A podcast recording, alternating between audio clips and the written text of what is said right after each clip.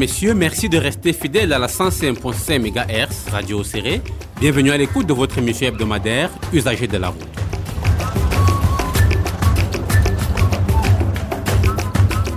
Au menu de cette émission, nous parlerons de l'entretien quotidien des véhicules. Quel est le bien fondé de la vérification régulière de l'état de son véhicule? Quelles sont les vérifications quotidiennes à faire par le conducteur lui-même sur son engin? Comment et à quelle fréquence vérifier le niveau des différents liquides et huiles du véhicule? Comment assurer le contrôle et l'entretien extérieur de son véhicule? Comment contrôler les courroies et la batterie? Nous apporterons des réponses à ces questions tout au long de cette émission. Pour en parler, mesdames, messieurs, nous sommes en compagnie de M. Silas Atip Sinkai, expert en système sécurité et mécanique automobile.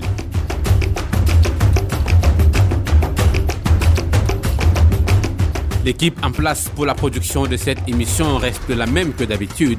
Marcino est aux commandes à la cabine technique. La coordination est assurée par David Bayan. Et à ce micro de présentation, je suis Steve Febi. Mesdames, Messieurs, si vous vous posez des questions sur l'entretien de votre véhicule et vous aimeriez être incollable sur le sujet, ne bougez surtout pas les guides de votre récepteur. Vous en aurez pour votre compte juste après cette courte respiration.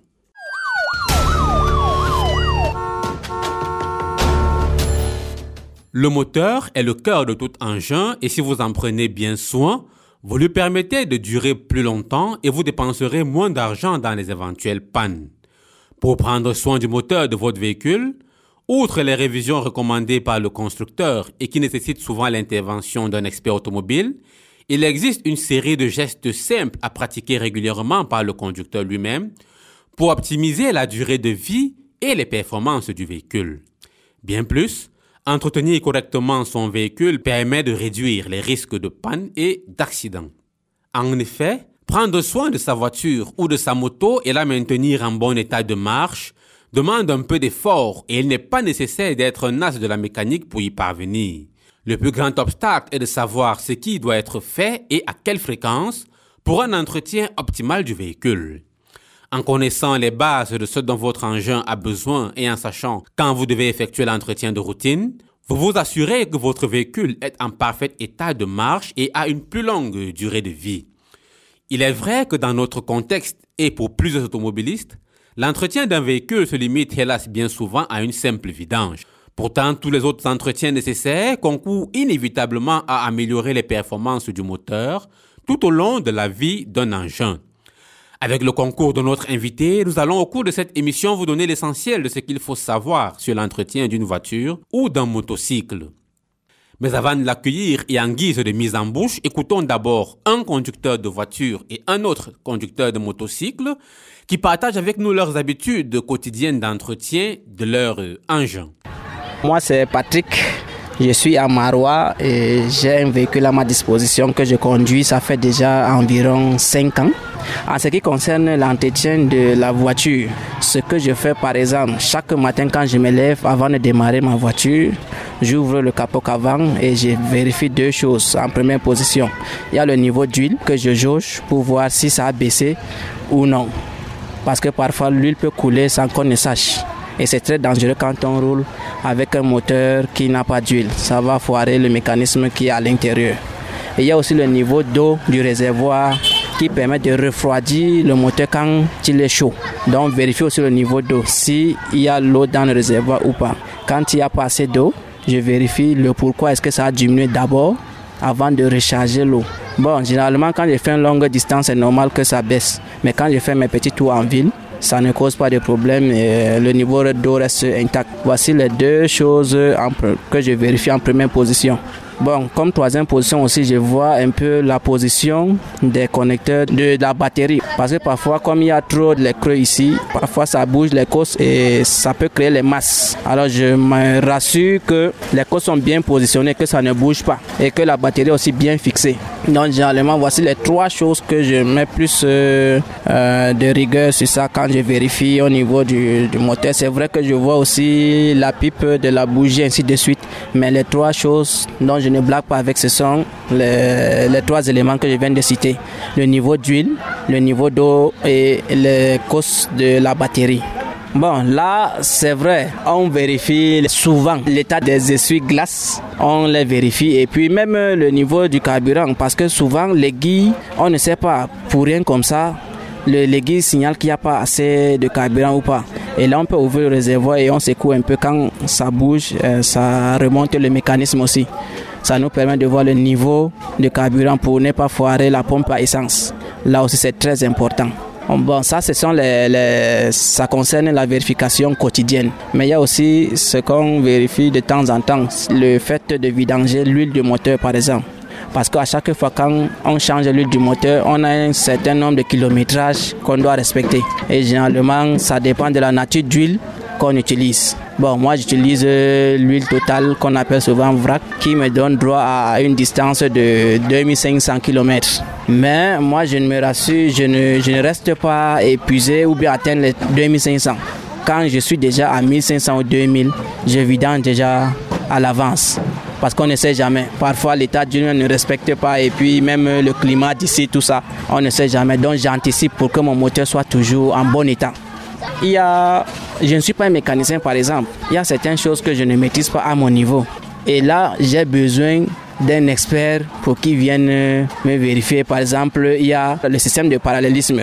On vérifie les quatre routes. Là, à mon niveau, je ne peux pas le faire. Ce n'est que lors de la visite technique qu'on me dit qu'il y a un problème ou il n'y a pas de problème. Voilà aussi un point où j'ai besoin de soutien d'un expert. Euh, pour ajouter, vous savez que la voiture c'est un outil de transport qui donne un peu du confort. Ma voiture doit aussi être propre. Donc, après avoir vérifié tous les éléments que je viens de citer, je nettoie aussi ma voiture, je lave la boue pour que ça brille aussi un peu. Bon, il y a aussi la roue de secours qu'on doit vérifier de temps en temps s'il est en bon état. Parce qu'en cas de crevaison, ce n'est que la seule solution rapide qu'on peut avoir à l'instant T. Donc de temps en temps, on aussi si la roue de secours est en bon état. Parce que généralement, quand une roue de secours reste aussi pendant longtemps sans être utilisée, parfois l'air diminue dans la roue. Donc de temps en temps, vérifier et puis on gonfle cette roue-là. C'est aussi très important. Moi, c'est Mohamed Amin. J'ai conduit la moto il y a de cela plus de 10 ans. En ce qui concerne l'entretien de la moto, tout commence pour moi d'abord avec le carburant. Parce que je ne mets pas n'importe quel carburant dans ma moto. C'est la station que je mets souvent pour bien conserver le carburateur de ma moto et l'état de ma moto. Et en ce qui concerne l'huile de vidange, comme le plus souvent ce sont les motos à soupape que j'ai, euh, je mets l'huile station aussi. Je fais le vidange selon euh, les déplacements, le kilométrage que je fais. Souvent, euh, sur le bidon d'huile, on marque 5000 km, mais je ne peux pas respecter les 5000 km vu l'état des routes et le soleil qu'on a ici. Je table ça souvent dans le 1000-2000 km. Si je fais longue distance, je change automatiquement l'huile de vidange. Parce que ça permet de conserver le moteur de ma moto. Et autre aspect pour entretenir bien ma moto, il y a une fréquence de lavage pour ma moto, souvent par semaine. Ça dépendra donc de la période. Il y a la saison pluvieuse et la saison sèche. À chaque un mois ou bien à chaque déplacement, je dois revoir la révision de toute ma moto, la révision générale. On essaie de voir s'il y a des blonds dévissés, machin, ceci, tout ça là. On essaie de remettre ça en place. Quand on parle de la révision générale, le mécanicien lubrifie la moto sur toute la partie où ça demande la lubrification. Vous savez que quand on lave la moto à une autre fréquence, là, ça permet d'enlever aussi le lubrifiant. Et quand tu files avec la moto, les poussières et autres, dès qu'on lave, ça enlève la lubrification. Donc à chaque fois, euh, il lubrifie la moto. Hum, la chaîne, c'est selon le bruit que j'entends souvent. Dès que je file avec la moto, je sais que là, c'est les mesures de la chaîne. Si je file avec la moto, je comprends si ça fait certains bruits. Il faudrait qu'on essaie de revoir les réglages. Et puis, on met de lubrification sur la chaîne et je continue le trajet. Et à chaque fois que j'entends certains bruits ou bien on a lubrifié deux, trois fois, je change automatiquement la chaîne, le complet, la chaîne, le pion d'attaque et le pion arrière, je change tout ça l'état des pneus, il n'y a pas une fréquence parce que, comme je disais tout à l'heure, il y a des moments où j'ai fait de longues distances, de plus de 100 km, autres là. Ça peut être même à l'intervalle de 6 mois, le pneu n'est plus en bon usage. Et puis là, j'ai changé le pneu. Et là, il n'y a pas de souci. Ce que moi je peux faire quotidiennement, c'est le nettoyage de ma moto, la lubrification souvent des chaînes et la lubrification de certaines parties de ma moto. L'accélérateur, la frein à main, le frein, et le frein à pied, tout ça là, c'est les parties où moi-même là je peux faire. Pour le reste, je dois amener ça chez quelqu'un qui maîtrise ce domaine.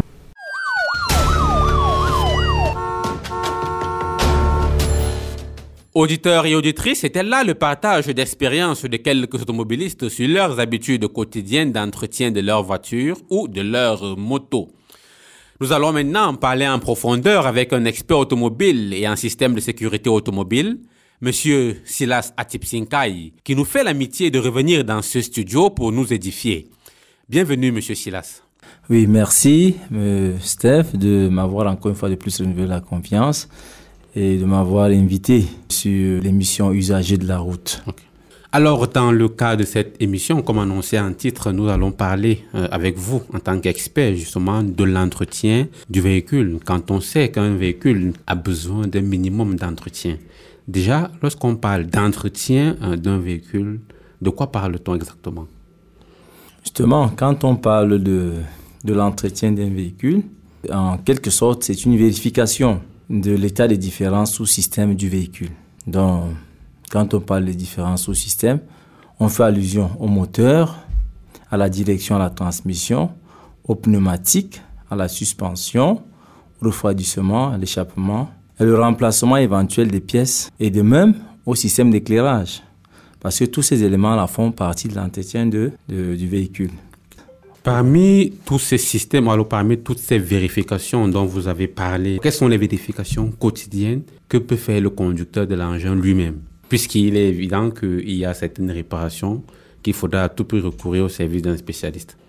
Justement, par, rapport euh, à ces vérifications, ici les vérifications quotidiennes, afin de prévoir euh, toute panne généralement, et de circuler en toute sécurité, il est recommandé au conducteur d'effectuer quotidiennement les vérifications extérieur et intérieur de son véhicule.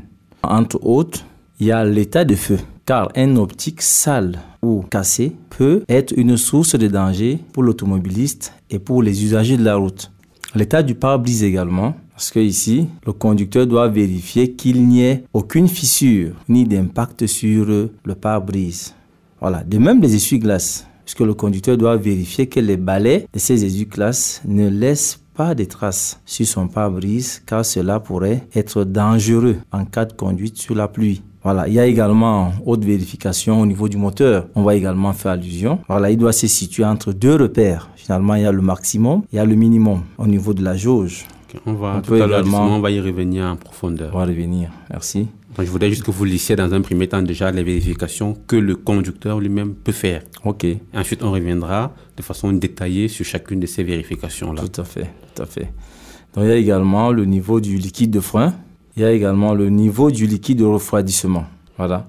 Le niveau du liquide de, de lave-glace, les pneumatiques, tous ces éléments-là rentrent dans les vérifications très importantes à être effectuées par euh, le conducteur de l'auto. Alors, vous avez évoqué un volet assez sensible, les fissures sur euh, les pare-brises des voitures. Quand on sait qu'il euh, est assez courant de rencontrer des personnes qui conduisent des véhicules avec euh, des pare-brises fissurés. En quoi est-ce que ces fissures-là constituent-elles une menace ou un danger pour l'usager? Oui, bon, ces fissures constituent généralement une menace pourquoi? Parce que déjà, les bris éblouissent, c'est-à-dire le conducteur, parce que déjà, quand vous roulez, les conduites de nuit, lorsque euh, le conducteur venait en face, quand il braque ses phares, il y a énormément un éblouissement. Donc, quand il y a des, fissures, là, ça joue directement sur euh, le, conducteur lui-même, parce qu'il a des difficultés pour pouvoir euh, voir les bois côté de, de la route et voir les usagers venant en face, parce que ça joue beaucoup, les fissures. Si la fissure est du côté du conducteur, il est impératif de résoudre ce problème, soit remplacer le pare-brise.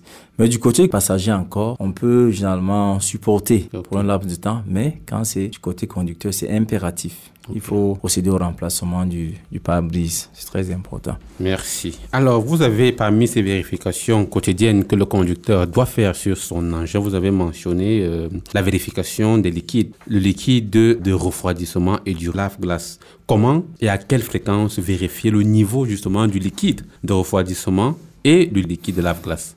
Oui, bon, en s'agissant de la vérification du liquide de refroidissement et celui du, du lave-glace. Bon, il suffit d'évaluer visuellement le niveau du liquide de refroidissement et En- celui en du lave. C'est-à-dire visuel, non, il est perceptible puisqu'au niveau du bocal, finalement on l'appelle le bocal ou encore euh, la vase d'expansion pour le cas du liquide de refroidissement. Donc il y a des, des traits. Il y a un trait qui indique le niveau maxi, il y a un trait qui indique le niveau mini. Ok. Voilà, sur euh, le bocal ou encore la vase d'expansion. Donc, c'est pas nécessaire d'ouvrir, par exemple, le réservoir du radiateur pour voir le niveau. Oui, généralement, ça c'est pour les anciens systèmes. Les nouveaux systèmes de, en fait, les véhicules récents ont une vase d'expansion. Généralement, avant que le liquide de refroidissement n'arrive au radiateur, ça passe d'abord par la vase d'expansion. C'est D'accord. au niveau de la vase d'expansion qu'on a ce marquage Du niveau. du niveau. Ok. Donc, ce n'est pas dans le radiateur que le niveau sera perceptible, c'est au niveau de la vase. Mais pour les anciens modèles de véhicules, Bon, pour les anciens modèles de véhicules, généralement, c'est directement dans le réservoir. Dans le radiateur, autant pour moi, il est perceptible à l'œil nu. Donc, dès qu'on ouvre le bouchon du radiateur, il est directement perceptible. C'est très important de faire cette vérification. à quelle fréquence? Bon, c'est régulier. C'est régulier parce que déjà, lorsqu'on n'est pas rassuré sur l'état de notre système de refroidissement, puisqu'il peut y avoir fuite au niveau des diurites. Donc, quand il y a fuite au niveau du diurite, on peut refaire le niveau, mais après une certaine périodicité, le niveau va baisser. Tout à fait. Donc, il faut généralement, on conseille quand même aux clients de le faire régulièrement. D'accord. Et s'agissant maintenant du liquide, ou alors du réservoir du liquide de lave-glace, comment faire la vérification? Bon, le lave-glace, c'est différent de, de celui du, du refroidissement, puisque le lave-glace également a un bocal qui est différent de celui du refroidissement. Donc, sur le lave-glace, c'est perceptible. Il y a des, des orientations au niveau des, des traits et mini. On peut le faire de façon visuelle. Alors, je voudrais poser une question assez délicate euh, parce qu'il y a habituellement une polémique autour de la nature de l'eau, de la provenance de l'eau à mettre justement dans le radiateur.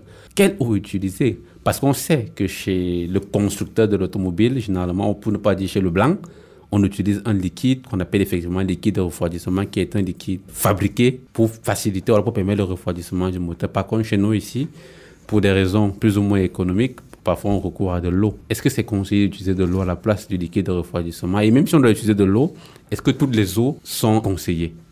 Bon, déjà, vous l'avez mentionné au départ parce que vous avez dit chez nous. Finalement, on le fait en fonction de, du milieu dans lequel on vit. Et déjà, je voulais souligner un point. Bon, finalement, c'est, on va parler de ça plus tard, puisqu'il y a l'âge du véhicule. Tout à fait. Il faut qu'on parle de cela. Il y a également les conditions d'utilisation Du véhicule. du véhicule. Alors, s'agissant donc du liquide de refroidissement ou quoi de l'eau de refroidissement, vous savez quand un véhicule sort de l'usine, normalement les véhicules que nous achetons en deuxième ou encore troisième ou encore oc- occasion du Cameroun, généralement vulgairement on parle de l'occasion d'Europe. Généralement, on oublie une chose, il y a la notice d'utilisation du véhicule. Normalement, la notice, c'est cette dernière-là qui nous renseigne sur tout ce qu'on doit utiliser. C'est-à-dire, si on veut, c'est-à-dire établir un, un planning d'entretien, les huiles à utiliser et tout ça, tout est mentionné dans la notice parce que c'est le constructeur lui-même qui inscrit ces éléments-là. Donc généralement, quand on utilise l'eau à la place du, du liquide, alors c'est généralement parce que on ne dispose pas ces éléments sur place. Mais sinon, il est conseillé de faire recours au liquide de refroidissement. Surtout, je c'est un conseil que je prodigue généralement aux, aux utilisateurs des véhicules euh, récents. C'est-à-dire, il faut qu'ils prennent soin d'utiliser le liquide de refroidissement. Parce que ce liquide-là, il n'est pas seulement constitué de, De l'eau. de l'eau, parce qu'il y a des, des adjuvants. Tout à fait. Les adjuvants qu'on insère dans la composition, c'est-à-dire ils vont lutter non seulement contre la corrosion, et ils vont également accélérer le refroidissement. Normalement, ce sont ces éléments qu'on doit, qu'on doit beaucoup plus tenir compte. Déjà, quand nous utilisons l'eau vulgaire, l'eau du robinet ou encore, je sais pas, peut-être euh, Du forage. du forage, De la bon, on l'utilise comme ça, mais ça a également des répercussions sur le moteur. Lesquels Puisque déjà, l'eau que nous utilisons, on ne tient pas compte de la composition de cette eau-là, parce que c'est généralement les adjuvants qu'on insère dans la composition de, du liquide qui euh, améliore, n'est-ce pas, la, le, le refroidissement du moteur. C'est un peu ça. Mais justement, est-ce que l'eau, par exemple, du robinet, prenons l'exemple de Kamwata, qui, comme on le sait, subit un certain traitement avec certains produits chimiques. Est-ce qu'il peut y avoir des répercussions de ces produits contenus dans cette eau-là sur la corrosion, par exemple, du radiateur, voire même du moteur? Si, bon, déjà, il n'est pas perceptible à, court, terme. il n'est perceptible à long terme. plus nous utilisons cette eau-là, plus ça aura des répercussions à long terme sur le véhicule. Et d'une façon générale, ça va également réduire la durée de vie du, moteur. du moteur effectivement. Merci pour ces clarifications. Parlons maintenant de la vérification des huiles. On a fini avec les eaux. Comment et à quelle fréquence vérifier le niveau des différentes huiles, qu'il s'agisse de l'huile de moteur, l'huile de frein et même l'huile de direction Déjà, l'huile est indispensable à la bonne marche de, du véhicule, car le manque d'huile peut endommager le moteur. Par conséquent, il est important de vérifier régulièrement le niveau. Il est également recommandé d'effectuer les vidanges à des intervalles réguliers, car ceci prolongera la durée de vie du véhicule. La même vérification doit se faire sur le frein, la direction et autres systèmes. En ce qui concerne la direction, si finalement vous constatez que la direction devient difficile, c'est-à-dire il est difficile de tourner le volant, alors directement il faut penser à, à l'huile. Est-ce que le réservoir ou encore la vase qui gère le système de direction, le niveau d'huile est-il normal? S'il n'est pas normal, la direction sera difficile. Ok. Voilà. Donc ça, c'est le cas de, la direction assistée hydrauliquement. Là, je veux également donner quelques éclaircissements parce qu'il existe plusieurs types de directions. Il y a des directions assistées mécaniquement, des directions assistées hydrauliquement, le cas dont on venait faire allusion. Il y a des directions assistées électriquement. Donc, quand elle est électrique, généralement, lorsque le volant est dur, le moteur qui commande ou encore qui assiste le conducteur, ce moteur-là est n'est pas alimenté. Il peut avoir un problème d'un fusible qui a pété, soit le moteur lui-même est, HS, ça dépend. Directement, la direction devient dure. Donc, le cas, on peut le retrouver sur euh, les nouveaux véhicules. Je prends un cas simple sur les nouveaux Yaris, les Yaris 2007, 2008, même les Toyota Corolla, les 115, ainsi de suite. Vous allez voir que les directions là-bas, elles ne sont pas, la direction n'est pas hydraulique, elle est électrique. Donc, il faut vraiment faire la part des choses. Parce que déjà, quand on parle de l'entretien, qu'on ne se limite pas seulement à l'entretien hydraulique. Le système peut être assisté électriquement. Alors, dans ce cas, euh, l'intervention doit être de façon très minutieuse. Il faut même souvent me faire appel à un, spécialiste, un expert, parce que c'est c'est plus délicat. C'est plus délicat en fait. Ok. Alors vous avez parlé de l'huile de moteur, vous avez parlé de l'huile de direction, mais pas de l'huile de frein, il me semble. Comment savoir effectivement que l'huile de frein, ou alors comment vérifier le niveau de l'huile de frein? Est-ce que par exemple un conducteur assis dans l'habitacle du véhicule, en actionnant les pédales de frein notamment, peut savoir qu'il y a un problème au niveau de l'huile. Si, il peut le savoir parce que généralement, lorsque la pédale est très molle, parce que quand vous actionnez la pédale, elle est très molle. Donc, il n'y a pas de résistance. Là, ça présente déjà les signes de fuite. Vous savez, dans le système de freinage, quand il y a fuite au niveau du, du circuit, ça joue sur le freinage. Ok. Donc, comment résoudre ce problème? Généralement, il faut purger le circuit. Qu'est-ce qui peut entraîner cette prise d'air, parce que finalement on parle en langage technique, c'est la prise d'air. Comment résoudre ce problème de prise d'air? Il peut avoir fuite au niveau des durites, le réservoir ou encore le, mètre cylindre, l'huile au niveau du mètre cylindre est trop bas ou encore vide, ça peut créer des prises d'air. Donc généralement, il faut résoudre ce cas. Donc quand la pédale est très molle, ça présente déjà des signes. On peut ressentir que le frein a de problème.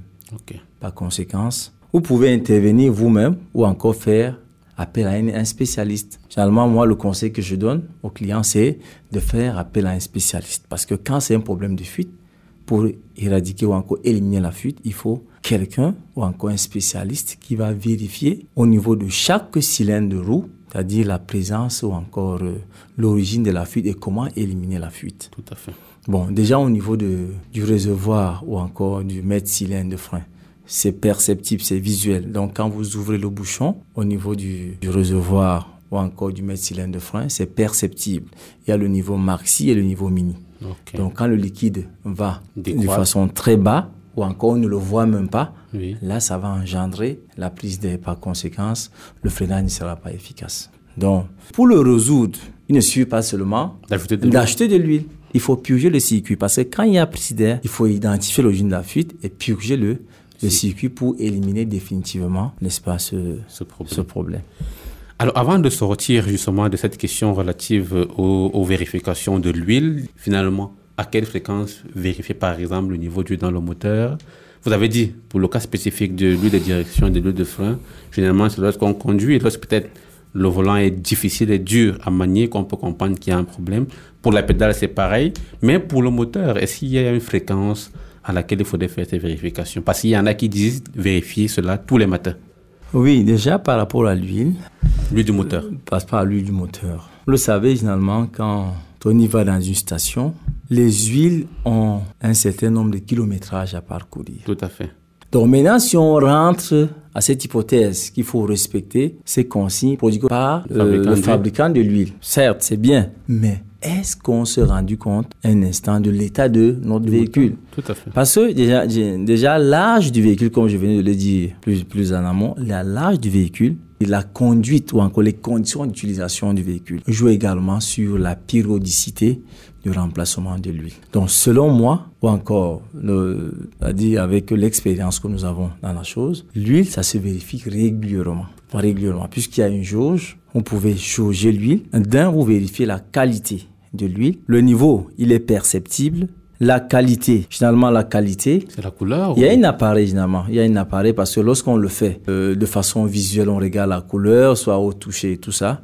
Bon, on le fait de façon abstraite parce qu'on n'a pas le matériel nécessaire. Mais sinon, il faut un viscomètre. C'est un appareil qui vous permet de vérifier la qualité de l'huile et non le niveau. Donc, le viscomètre, là, il vous donne des informations sur la viscosité, la viscosité de l'huile, si l'huile est plus visqueuse. Donc il y a toutes ces informations là. Mais déjà par rapport au niveau, c'est perceptible au niveau de la chose. Il y a le max, il y a le mini. On peut, si déjà le niveau va plus vers le bas, vers le niveau mini, alors il faut refaire le niveau. Si c'est au bon milieu, là on peut dire que c'est bon. Voilà. Donc ça c'est de façon euh, classique lorsqu'on fait la vérification. Une dernière question hein, par rapport toujours euh, au volet relatif aux huiles. On voit également parfois des personnes qui euh, achètent des produits nettoyants qu'ils vont mélanger avec leur huile au moment de la vidange. Et ces huiles-là ont, d'après euh, les constructeurs, pour propriété justement d'auto-nettoyer le, moteur. Est-ce que vous pouvez nous en dire plus, s'il vous plaît?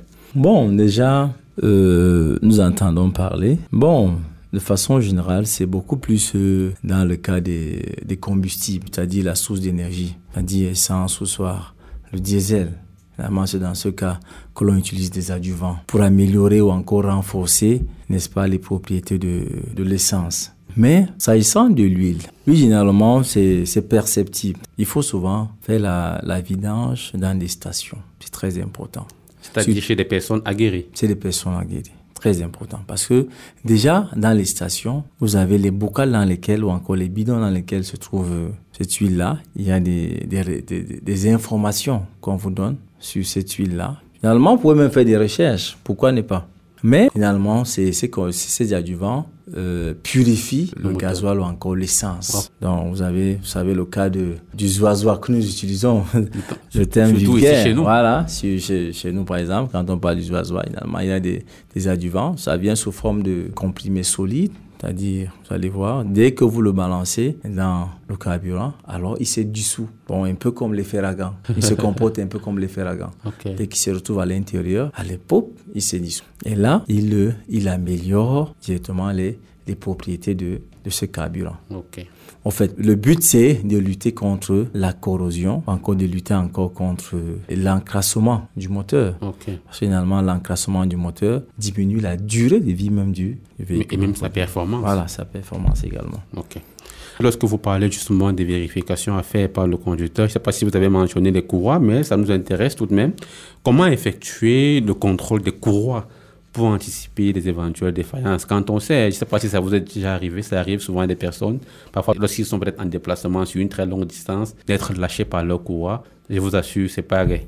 Ah oui. Comment anticiper sur cet entretien de courroie pour éviter ce genre de déconvenu Ah oui, ah oui, c'est très important. Déjà les courroies, parce que quand on parle de courroie, il y a plusieurs types de courroies. Vous savez, le moteur lui-même ne peut fonctionner, ne peut être utile que si les courroies sont présentes. Parce que sans la croix, le moteur ne peut pas démarrer. Tout à fait. Puisque pour qu'il y ait démarrage, il faut qu'il y ait une liaison entre l'arbre à camp et le vilebrequin. Et pour qu'il y ait cette liaison-là, il faut, nécessairement la, la courroie. Alors, sur certains véhicules, on ne, parle, on ne parle même pas de la croix, on parle plutôt d'une chaîne. Les anciens moteurs, par exemple, c'est les systèmes d'engrenage. Alors, on a dépassé euh, ces époques-là, voilà, ces technologies pour se retrouver au système de, de courroie.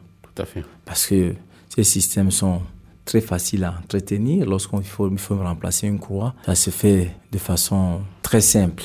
Donc généralement, les croix étant des pièces indispensables pour le bon fonctionnement de, du moteur, la vérification régulière fait partie des bonnes pratiques d'entretien de, du véhicule. Voilà. Comment effectuer le contrôle? Voilà. C'est très important là-bas. Tout à fait. C'est la question qu'on doit se poser. Donc tout d'abord, il y a deux possibilités. C'est-à-dire qu'il faut le faire moteur tournant et moteur à l'arrêt. Moteur tournant, quels sont les éléments à vérifier encore? Qu'est-ce qu'il faut vérifier, qu'est-ce qu'il faut n'est-ce pas, de voir de façon visuelle, parce que c'est le contrôle est toujours visuel, puisqu'on parle du conducteur. Le moteur éteint, capot relevé, il faut opérer un contrôle visuel des croix. C'est-à-dire, ici, il faut chercher toute usure ou encore craquelure sur le caoutchouc. Déjà, vous connaissez ce qu'on appelle le craquelure, parce que quand il y a des, fissures, voilà, des petits fissures là, au niveau de la croix, puisque c'est fait en matière plastique. Tout à fait. Donc, quand il y a des craquelures, à tout moment, ça peut vous lâcher. Voilà. Donc, si vous constatez qu'une des croix est très abîmée, il peut être temps de la de la changer. Voilà. Maintenant, je vous ai parlé du cas euh, du moteur en fonctionnement. Parce que là, quand le moteur est à l'arrêt, il faut seulement faire un contrôle visuel, il faut voir l'état de la croix, ainsi de suite. Maintenant, quand le moteur est en fonctionnement, qu'est-ce qu'on contrôle? Les sifflements, je suppose. Voilà, effectivement. Déjà, on fait allusion à cela on fait allusion au bruit du sifflement. Quand la croix siffle, puisque ce bruit est audible. Tout à fait. Voilà. Donc, ce frottement au niveau de la poulie, car ce frottement se fait avec du bruit, alors il faut, n'est-ce pas, faire appel à un spécialiste. Au cas où il n'y a pas de bruit, alors a pas de on peut tout simplement conclure que nos, nos croix sont en bon état et on passe à une prochaine vérification à une date ultérieure. Merci pour cette importante euh, explication. Alors, parlons maintenant d'un autre problème qui survient assez fréquemment sur les véhicules, c'est le problème de la batterie, dont il est également important de faire des vérifications. La batterie, est-ce qu'elle a besoin d'un entretien particulier de la part du conducteur lui-même? Si oui, lequel? Effectivement, la batterie a besoin de, de l'entretien. Même si le véhicule est équipé de modèles de batterie sans entretien, elle a besoin d'un entretien. Si le conducteur, de manière générale, voilà, doit après savoir desserrer les causes, parce que ça, c'est déjà une procédure de façon globale. Comment est-ce qu'on peut entretenir c'est-à-dire, il dessert les causes, puis il frotte avec du papier vert pour enlever toute trace d'acide sulfurique avant de les rebrancher. Parce que vous savez, la présence de l'acide sulfurique sur les bornes de la batterie peut empêcher le démarrage, puisque ça empêche le, le contact idéal entre les causes et la batterie. Donc, par conséquent, le moteur ne va pas démarrer. Donc, il faut nécessairement euh, les nettoyer. Je suppose que là, euh, cette nécessité s'impose lorsque, par exemple, on a des difficultés à démarrer le moteur. Ou alors il y a également une périodicité à observer. Bon, lorsqu'on a des difficultés, certes, mais c'est conseillé quand même de, lorsque vous faites des vérifications au niveau du compartiment moteur, d'y jeter également un coup d'œil au niveau de la batterie. C'est très important. Mais il y a également une chose, parce que nous avons souligné déjà le retrait des courses, c'est-à-dire il faut retirer les courses. C'est très important. Vous savez, avec euh, la nouvelle technologie, on ne retire pas les causes. N'importe comment. Voilà, n'importe comment. On risque de déprogrammer le véhicule. On risque de déprogrammer, très bien. Parce que c'est conseillé, quand vous voulez effectuer toute opération sur la batterie, rassurez-vous que la clé du contact est mise en position off. Puis vous retirez la clé de contact. Là, vous pouvez donc euh, faire toute opération sur la batterie. Parce que si la clé de contact est en position on, alors ça, ne sera même plus un contrôle classique, mais vous serez poussé à, à faire, n'est-ce pas, euh, une reprogrammation, parce que finalement, c'est des opérations qui déprogramment facilement les clés. Parce que sur euh, les nouveaux véhicules, le démarrage est conditionné par un système de codage.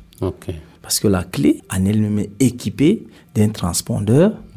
Voilà, ce dernier donc c'est-à-dire, lorsque vous mettez la clé de contact, c'est lui qui envoie l'information au calculateur moteur que la clé qu'on a insérée au contact là, correspond. Elle, correspond vraiment à celle du véhicule. Par conséquent, tu peux autoriser le démarrage du, véhicule. Donc déjà, cette manipulation au niveau de batterie, c'est-à-dire on retire les, les causes de batterie de part et d'autre, ça peut déprogrammer, n'est-ce pas, ce, ce transporteur-là. Donc dès qu'il est déprogrammé, vous savez, il faut reprogrammer. Voilà, il faut reprogrammer. Là, c'est un spécialiste. Voilà, c'est un spécialiste. il faut beaucoup d'argent aussi. Il faut beaucoup d'argent.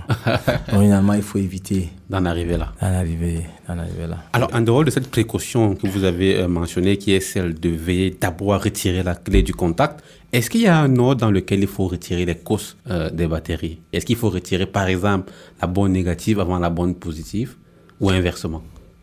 Bon, généralement, le retrait des causes on fait, on le retire, on retire généralement la cause positive, euh, la cause négative autant pour moi. En premier? En premier, la cause négative, puisque c'est la masse. Ok. La masse du véhicule, on retire la cause négative. Voilà. Et au moment de remonter? Au moment de remonter, puisque c'est la cause négative qu'on a, qu'on a retirée, on peut remonter, mais il faut éviter, parce que généralement c'est la cause positive qui sème des dégâts. Tout à fait. Puisque tous les véhicules quand vous voyez la, la cosse ou encore la carcasse du véhicule, toute la masse du véhicule, c'est-à-dire le courant négatif, est lié à la carrosserie du véhicule. En d'autres termes.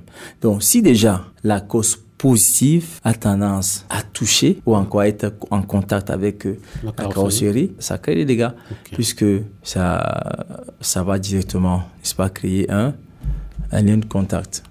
Donc, généralement, il faut, il faut éviter, il faut éviter ce désagrément. Mais tout de même, ma question demeure, monsieur euh, Silas. Je veux savoir, vous avez dit pour retirer, lorsqu'on veut faire la vérification sur la batterie, lorsqu'il faut démonter les courses des batteries pour nettoyer, on commence par démonter la cause négative avant de démonter la cause positive. Ça, c'est pour le moment du retrait. Une fois que le nettoyage est effectué, qu'on veut refixer ces causes sur les bornes de la batterie, est-ce qu'on peut commencer par n'importe quelle cause? Ou est-ce qu'il faut commencer d'abord par la cause positive? Bon, généralement, on commence par n'importe quelle cause, mais l'idéal, c'est de commencer par la borne positive. Lorsque vous la montez, rassurez-vous que cette cosse est solidement fixée sur la borne de la batterie. généralement, sur la marche du véhicule, vous allez voir, soit vous allez utiliser une clé 10 ou encore une clé 12 pour resserrer, n'est-ce pas, la cosse.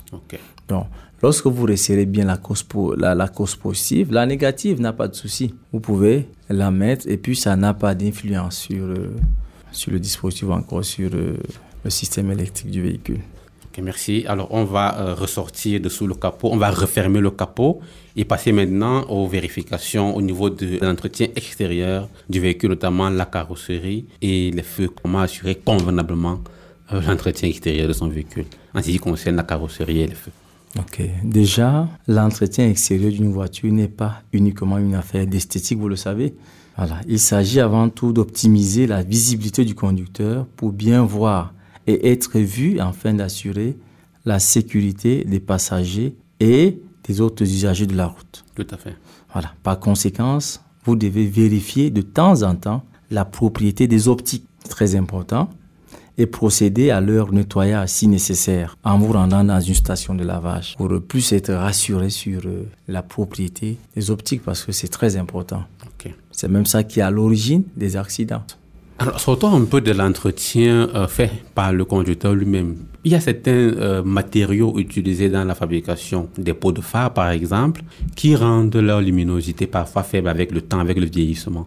Est-ce qu'il est possible de réussir à nettoyer à nouveau ces pots de phare et leur donner une cure de jouvence? Si c'est possible. Si oui, comment? possible. Bon, déjà, c'est ça se fait dans des garages, généralement. Euh, les tauliers le font.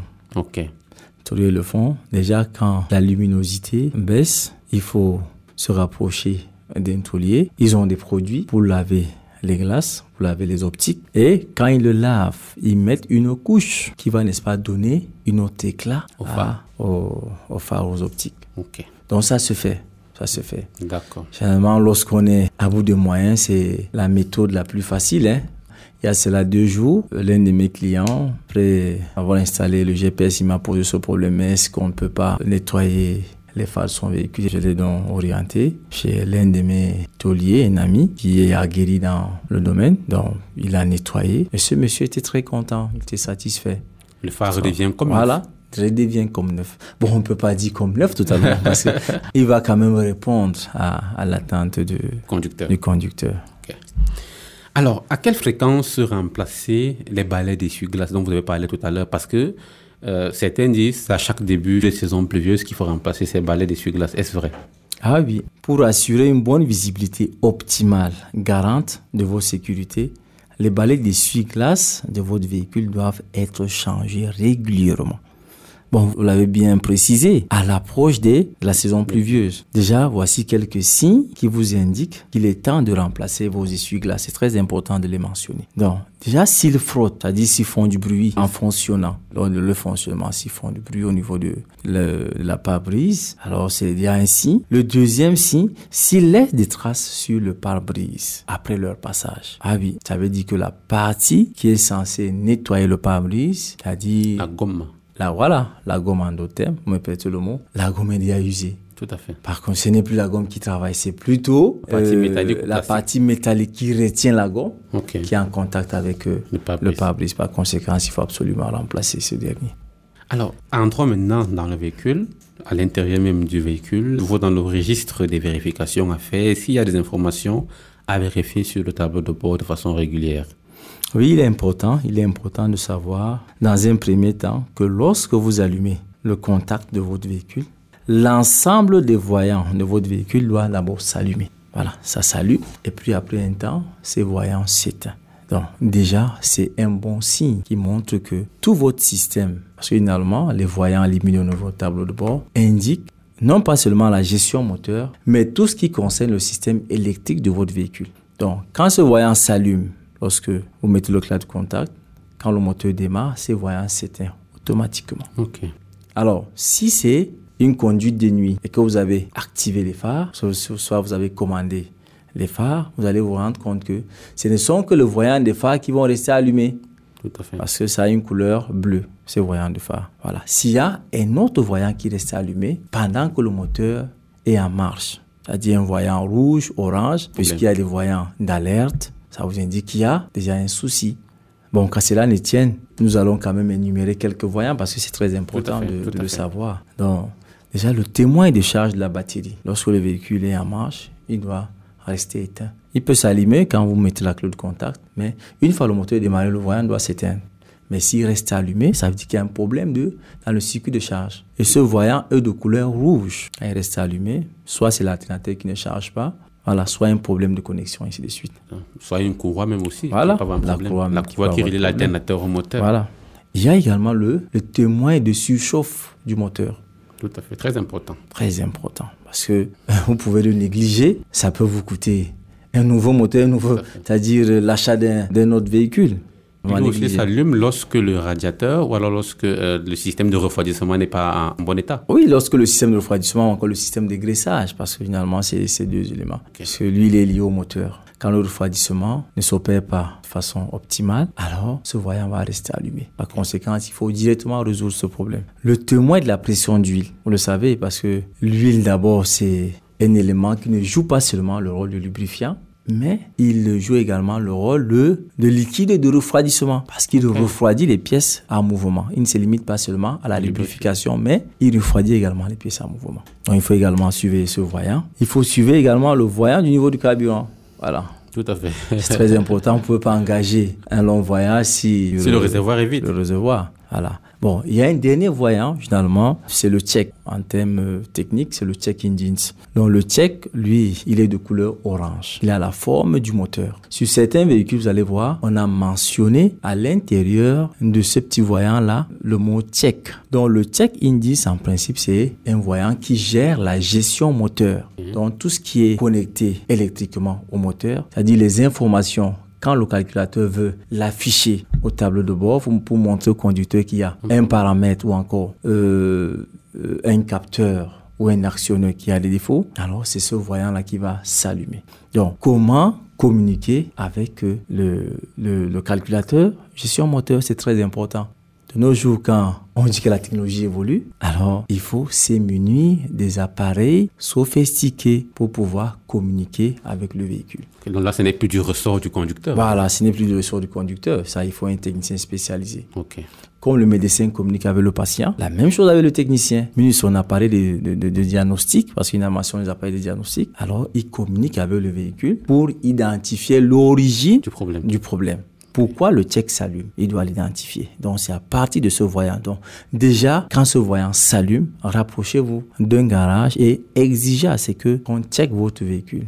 Ok, merci Monsieur Silas. Alors, euh, on va revenir un peu en arrière. Hein. Euh, les filtres, on sait qu'un véhicule est muni de plusieurs filtres qui a chacun son utilité. Quelle est l'utilité de ces filtres-là? Et est-ce que le remplacement des filtres est réservé uniquement à un technicien, à quelqu'un qui est spécialisé en la matière? Déjà, l'utilité, c'est très important. Comme son nom l'indique, filtre, c'est un décanteur. C'est-à-dire, il retient les impuretés contenues dans l'huile. Voilà, puisque quand on, parle du système de graissage, c'est-à-dire c'est tout un système dont l'huile parcourt tout un circuit pour rentrer dans le réservoir, puisqu'il y a euh, un carter, hein, sous le moteur. un carter sous le moteur, qui retient l'huile. Qui retient l'huile. Donc, quand ça fait tout son parcours dans le circuit, ça rentre dans le carter. Voilà. Maintenant, avant de repartir, puisque c'est tout un cycle, hein, avant de repartir dans le moteur, il passe d'abord par un filtre. C'est-à-dire, le filtre retient d'abord les impuretés contenues dans l'huile et il ne laisse que l'huile pure repartir dans le moteur pour le lubrifier et le cycle, le cycle recommence. Donc, maintenant, comment remplacer? Est-ce ça doit se passer, ça doit se faire par le conducteur lui-même? Ou encore un spécialiste. Pour moi, généralement, le conseil que je peux dire aux clients, c'est d'aller dans une station de vidange, ou encore d'aller auprès d'un garage qui dispose le matériel nécessaire. Bon, on sous-entend que si vous avez le matériel nécessaire pour pouvoir faire la vidange, hop, vous pouvez le faire. Alors, à vous entendre, M. Silas, on peut conclure que le remplacement du filtre à huile ne se fait que lors de la vidange? Oui, généralement, c'est lors de la vidange. Parce que il est conseillé, lorsque vous faites la vidange, vous remplacez directement le filtre. Le filtre à huile, c'est très important. À côté du filtre à huile, il y a également d'autres filtres. Est-ce que vous pouvez nous en dire un mot également? Le filtre à air notamment. Oui, le filtre à air. Le filtre à air. Quelle est son utilité? Bon, déjà, euh, ça rentre un peu dans le cadre du filtre à huile. Son, son rôle, c'est de retenir les impuretés. Puisque quand le moteur fonctionne, il aspire l'air du milieu ambiant. Et l'air du milieu ambiant, on n'arrive pas comme ça. Il y a des impuretés dans, contenues dans cet air-là. Maintenant, quand ça arrive au niveau du filtre à air, alors les impuretés vont se déposer dans le filtre. Dans le filtre. Et ce sera que l'air pur va, se retrouver au moteur. Déjà, si ce filtre est encrassé, ça va beaucoup plus jouer sur les performances du moteur. Voilà. Vous allez vous rendre compte que sur certains véhicules-là, le check va s'allumer. Il s'allume tout simplement parce que l'encrassement du filtre à air empêche au moteur d'aspirer suffisamment de l'air. Voilà. Et à quelle fréquence faire cette vérification? Bon, finalement, c'est déjà, qu'est-ce qu'il encrasse C'est l'état de nos routes, hein, la, poussière. Vous savez, dans, dans, nos villes, il faut le faire régulièrement. Donc la fréquence dit que on va le faire après une certaine période, bon, là, c'est pas bien. Il faut le faire régulièrement. C'est-à-dire la vérification, lorsque vous vérifiez déjà les autres éléments au niveau du compartiment moteur, il faut juste ouvrir le bocal du, filtre à air et le vérifier également. C'est très important. Alors, quelles sont euh, les consignes de vidange à respecter pour préserver les performances du moteur et même la durée de vie de, de l'engin? Oui, de, de, manière générale, la périodicité de la vidange dépend des, des propriétés du, de votre véhicule. Il y a l'année des mises en circulation du véhicule, le nombre de kilométrages parcourus depuis la dernière vidange, du nombre de, de kilométrages total, du type de moteur, s'il s'agit d'un moteur essence ou encore d'un moteur diesel. Bon, il y a également des, véhicules hybrides. Donc, il peut utiliser deux sources. Voilà. Bon, on aura le temps d'en parler une prochaine fois. Et de type de conduite, c'est très important. Plus une voiture est âgée, plus l'entretien doit être fréquent. Là, on parle spécifiquement de la vidange. Voilà, on parle spécifiquement. Est-ce que vous voulez faire savoir, justement, si je suis bien votre explication, qu'on ne devrait pas, en fonction de l'âge du véhicule, se contenter uniquement du kilométrage de l'huile que nous avons acheté il faut peut-être accélérer la vidange si le véhicule est plus âgé. Par exemple, si dans un véhicule, je prends une huile de 10 000 km, Ouais. Est-ce que je devais respecter, attendre de rouler ces 10 000 km avant de faire à nouveau la vidange? Oui, déjà, 10 000 km, moi, je, il ne faut pas toujours rester à ces 10 000 km. Il faut le faire avant. Parce que déjà, on se, nous sommes en train de parler de, la, de notre zone. Oui. Parce qu'il y a l'état de la route qui joue. Quand nous roulons sur une chaussée qui a des nids de poules ou encore sur une chaussée qui n'est pas bitumée alors le moteur fournit beaucoup d'efforts par rapport à une chaussée bitumée. Donc par conséquence, la durée de vie d'un véhicule qui roule dans une ville comme Marois un véhicule qui roule dans une ville comme, euh, je sais pas, peut-être Garoua, voilà, vous n'allez pas vous en tenir à ces 10 000 km. Donc il y a les conditions de roulage qui interviennent beaucoup. Et il y a l'âge du véhicule. Il y a l'âge du véhicule, comme je le disais tantôt. Bon, quelque part également, il est important de, de rentrer même dans, dans le cahier de, ou encore dans euh, la notice du, du constructeur. Puisque les véhicules mis en circulation après 99 doivent être évidengés tous les 15 000 km. Ça, c'est ce que le, ce que le constructeur dit. Oui. Donc, c'est, certes, c'est déjà une plage max, mais il ne faut pas toujours attendre la, la, plage max pour vidanger. Tout à fait. Il faut le faire avant. Pour sauver, n'est-ce pas, votre véhicule. Donc, par contre, les véhicules datant d'avant 94, voilà, on doit faire les vidanges tous les 7500 km. Voilà. Donc, on voit le cas hein, des, des chaussées bien entretenues, bien bitumées. Et il y a également les conditions, comme je venais de le préciser tantôt, les conditions de roulage. De même, de conduite, même la, de conduite autant pour moi, de conduite, parce que roulage, conduite, tout ça, ça. Donc les conditions de, de conduite, quoi. Ça joue beaucoup sur. Euh, quels sont les types de conduite, quelles sont les conditions qui peuvent par exemple influencer euh, la fréquence de vidange? Lorsque le véhicule fournit beaucoup d'efforts. Vous savez, lorsqu'on rentre dans la plage des vitesses, quand un véhicule roule en première, en deuxième, généralement, il consomme beaucoup. Il fait plus d'efforts. Il fait plus d'efforts. Tout à fait. Par contre, quand il est en quatrième, en cinquième, c'est-à-dire il fournit moins d'efforts. Vous savez, quand une route n'est pas bitumée, forcément, il doit... Il faut ralentir, accélérer, Il faut ralentir, parce que déjà, les coups des pieds sur la pédale de frein jouent également sur euh, ces performances-là. D'accord. Alors, monsieur Silas, euh, depuis le début de cette émission, on parle beaucoup de mécanique et nos auditeurs peuvent penser que notre émission n'est plus une émission de sécurité routière. Rassurez-nous, tout ce dont on a parlé jusqu'ici, ces vérifications usuelles à faire par le conducteur, ou même celles pour lesquelles il faut recourir au service d'un expert en la matière, est-ce qu'il y a effectivement un lien entre ces vérifications-là et la sécurité routière? Est-ce que par exemple un véhicule dont on ne fait pas de vérification peut exposer son conducteur à des accidents de la circulation? Bien sûr, parce que déjà, les vérifications, c'est pour prévenir les accidents. Parce qu'il est très important. Beaucoup ont des véhicules, mais ne connaissent pas certaines petites règles de l'entretien. Alors, si déjà on fait mention à ces éléments-là, c'est déjà pour euh, non seulement prolonger la durée de vie des véhicules ou encore du moteur, et de même pour euh, lutter contre euh, les accidents. Vous voyez, je prends un cas très simple. Vous n'avez pas vérifié peut-être le niveau de, du liquide de frein. Pap, vous, vous, déclenchez un voyage en coup de route, il y a un obstacle devant, vous le freinez pas. le, frein ne réagit pas. Le frein ne réagit pas. Vous attendez encore, c'est l'accident. Voilà. Donc, on ne se limite pas seulement au volet mécanique, mais nous sommes en train de parler de la prévention, en fait. Donc, comment prévenir les accidents de la route. Ok. Alors, je ne sais pas si vous êtes déjà arrivé d'assister à de pareils scénarios. Moi, si des personnes qui sont au volant de leur voiture et subitement elle prend feu. Qu'est-ce qui pourrait expliquer cela? Généralement, quand le feu se déclenche sous le capot, si vous avez remarqué, c'est lorsque la source d'énergie ou encore la source du combustible est de l'essence. L'essence s'enflamme facilement. facilement. Donc, il suffit seulement qu'il y ait une étincelle, pop, il va déclencher une flamme. Donc, déjà, je prends le cas simple d'une course de batterie. Si vous n'avez pas bien serré les courses de la batterie, vous pouvez entrer dans, euh, un nid de poule. dans un nid de poule alors la cause peut, se, peut, sauter. Peut, sauter ou encore peut se desserrer. Ça peut créer des étincelles. Parce qu'il y aura masse. Il y aura masse. Voilà.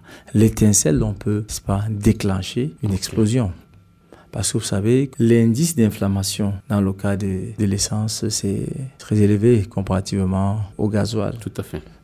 Alors, tout ce dont on a parlé également au cours de cette émission, ces différentes vérifications, est-ce qu'elles concernent également les motocycles, M. Silas? Oui, bon, déjà, pour les motocycles, c'est similaire.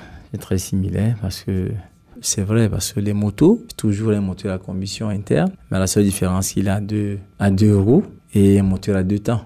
Donc, déjà, ces vérifications sont très simples et également, ils sont indispensables pour, pour sa sécurité et sa longévité. Donc, si vous voulez que votre moto dure ou encore qu'elle soit bien entretenue. Il y a quelques vérifications importantes à, respecter. Voilà, par exemple la pression des pneus.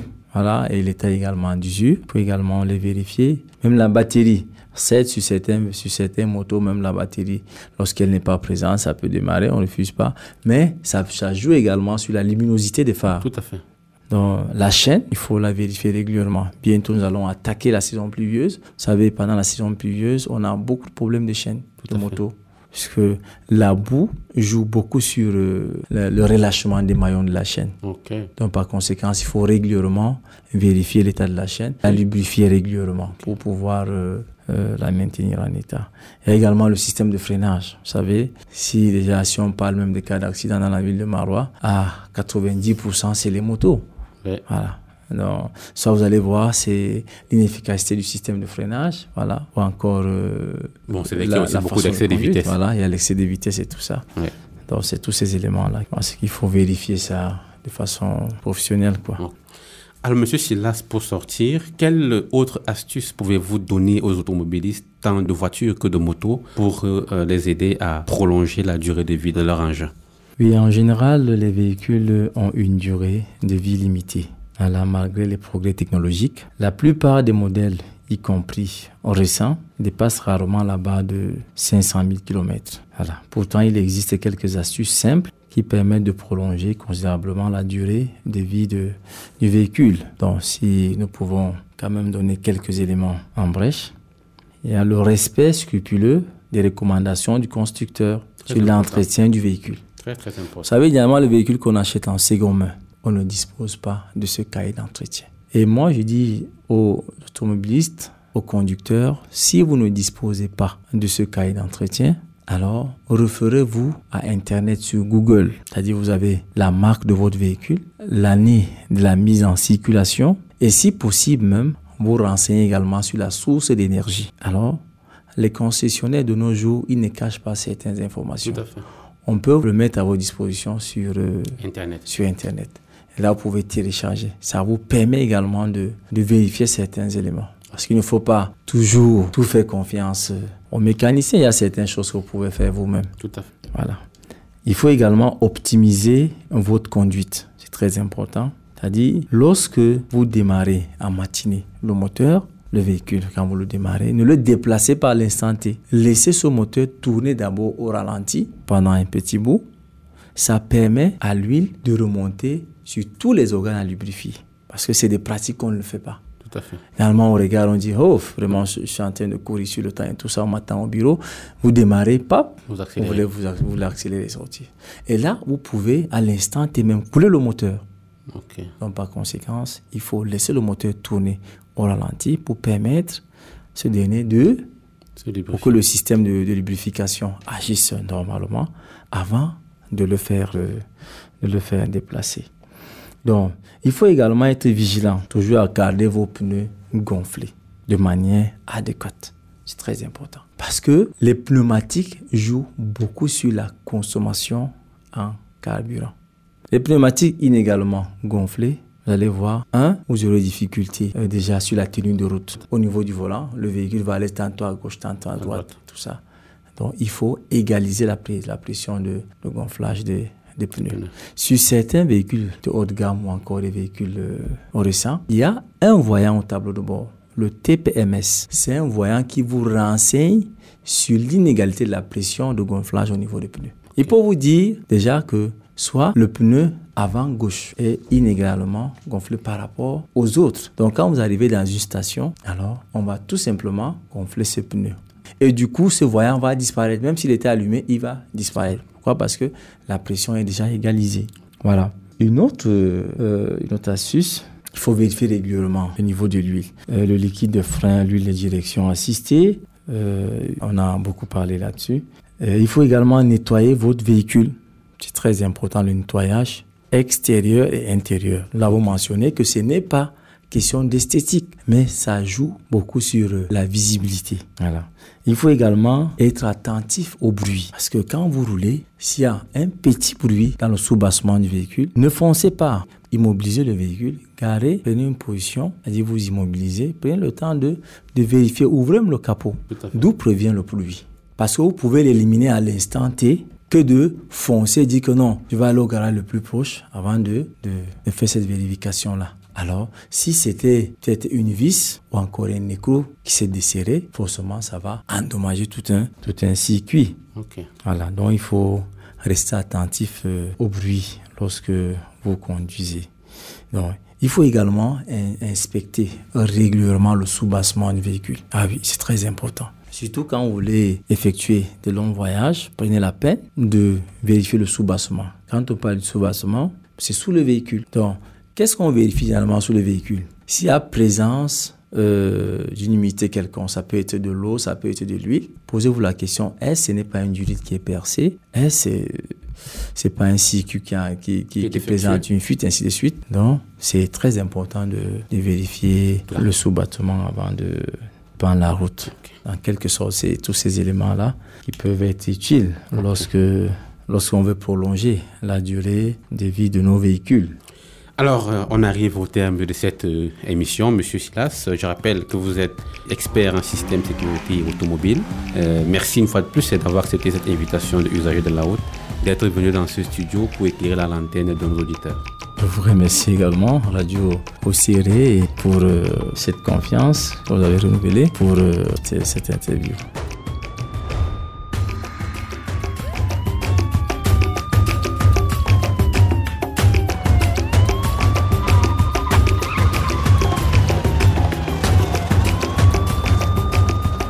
Mesdames, Messieurs, c'est bientôt la fin de cette émission Usagers de la route consacrée à l'entretien des véhicules, voitures comme motos. Nous en avons parlé grâce au précieux concours de M. Silas Atipsinkai, expert en système sécurité et mécanique automobile, à qui nous renouvelons notre gratitude pour avoir à nouveau accepté de nous prêter son expertise.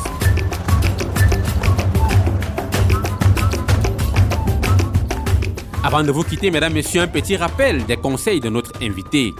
Il est recommandé aux conducteurs de faire régulièrement des vérifications sur leur véhicule, notamment la vérification des différents niveaux d'huile, huile de moteur, de frein et de direction, la vérification du niveau du liquide de refroidissement et du liquide de lave-glace, la vérification de la pression des pneus, la vérification des différents feux et aussi des essuie-glaces.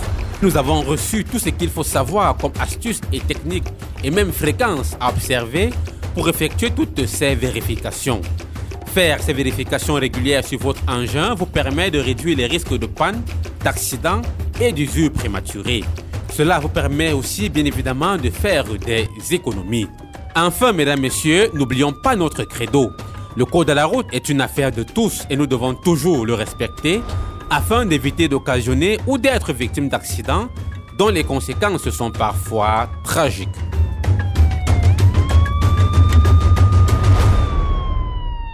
Merci à Maxino qui était à la console technique pour la mise en œuvre de cette émission. Merci aussi à David Bayan qui en a assuré la coordination. À ce micro de présentation, je suis votre humble serviteur Steve Febi. Retrouvons-nous très prochainement, mesdames, messieurs, pour une autre édition. D'ici là, restez prudents sur la route.